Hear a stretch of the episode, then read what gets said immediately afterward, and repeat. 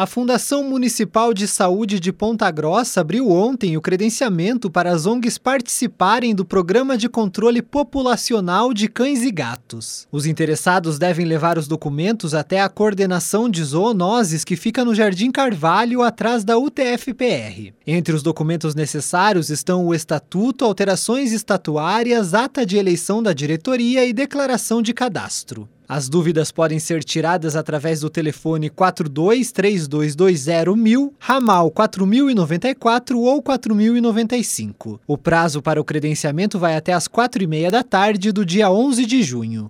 Tailan Jaros, repórter CBN.